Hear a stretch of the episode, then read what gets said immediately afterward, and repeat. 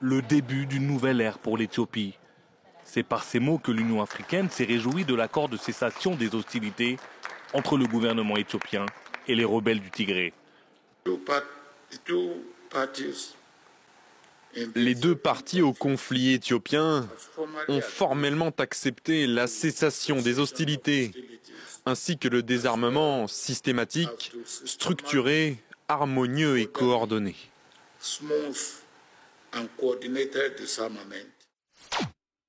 Voici le discours d'Abiy Ahmed donné le 2 novembre dernier, annonçant un accord de cessation des hostilités entre le Tigré, une région de l'Éthiopie, et le gouvernement fédéral de l'Éthiopie. Cela met donc, en théorie, fin à deux ans de guerre. Attends, une guerre en Éthiopie? Tu sais m'expliquer de quoi on parle là? Ça dépend. T'as cinq minutes devant toi? C'est un conflit qui a d'abord été politique et qui a ensuite dégénéré en conflit armé.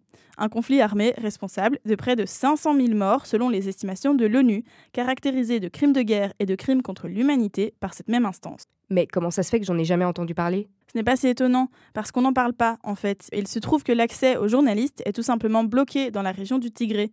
Anthony Bélanger, secrétaire général de la Fédération internationale des journalistes, nous explique pourquoi. L'Éthiopie est quand même explosée comme l'est la Somalie, comme l'est l'Érythrée. Euh, c'est des, pays politiquement qui sont extrêmement faibles. Et donc le plus simplement pour les organisations internationales, c'est de conseiller aux journalistes de ne pas s'y rendre pour pas risquer leur vie, euh, tout simplement. Il y a des attaques euh, récurrentes, voire même des assassinats et des disparitions. On en a quand même quelques-unes. Mais donc, comment le conflit a commencé? On va décrypter tout ça, ne t'en fais pas. Mais avant, je me permets de te faire une petite mise au point sur la situation du pays. L'Éthiopie est un pays enclavé. Enclavé, c'est quoi? Un pays enclavé, ou un pays sans littoral, est un pays dont le territoire n'a tout simplement pas de contact direct avec une mer ouverte. Ça veut dire qu'il est intégralement délimité par des frontières terrestres.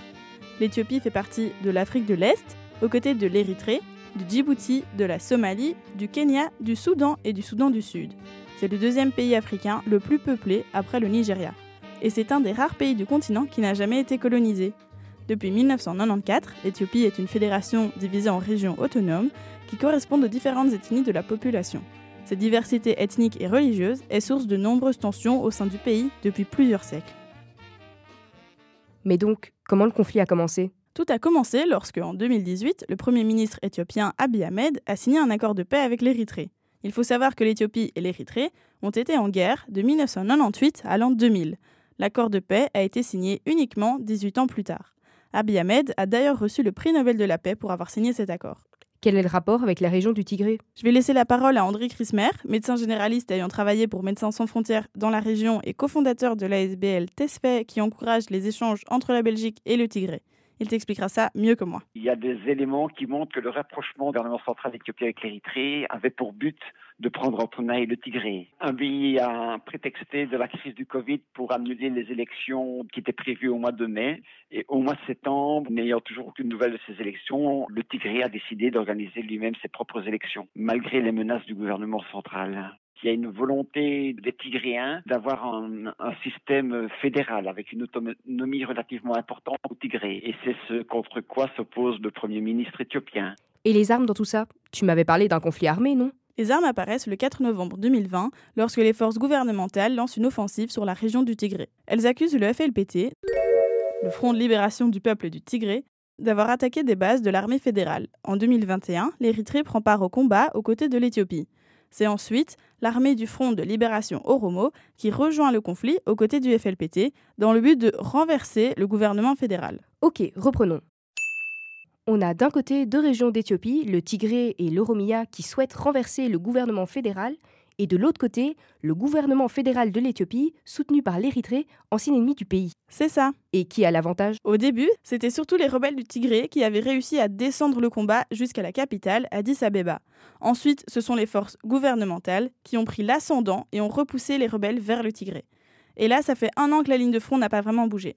Par contre, la situation humanitaire s'aggrave. Dans le nord du pays, 5,5 millions de personnes souffrent de malnutrition. C'est une véritable crise humanitaire. André Crismer, que nous avons écouté précédemment, nous décrit la situation sur place. Bah, imaginez un peuple de 7 millions d'habitants, dont 2 millions au minimum sont déplacés, et donc qui sont en déficit de nourriture depuis au moins deux ans, suite à des sécheresses répétées et à des invasions de sauterelles. Et donc ce peuple qui a été déjà occupé il y a une bonne année d'ici, qui a été victime de vols, de viols et de massacres mais heureusement, maintenant qu'un accord de cessation des hostilités a été signé, la situation des Tigréens va s'arranger. Ce n'est pas si simple. La population éthiopienne reste prudente face à cet accord. Il faut savoir qu'en mars 2022, un premier cessez-le-feu a été signé, mais ça n'a pas été concluant puisque cinq mois plus tard, les affrontements ont quand même repris. De plus, la population trouve que la mise en œuvre de cet accord reste floue. Et mettre fin à deux ans de guerre en à peine 48 heures, ça reste assez curieux. Les négociations sont actuellement en cours. Affaire à suivre alors. Rendez-vous au prochain décryptage de 5 minutes pour comprendre un podcast réalisé par Jessica Delist et Marine Berger. Retrouvez tous nos podcasts sur Mammouth Media.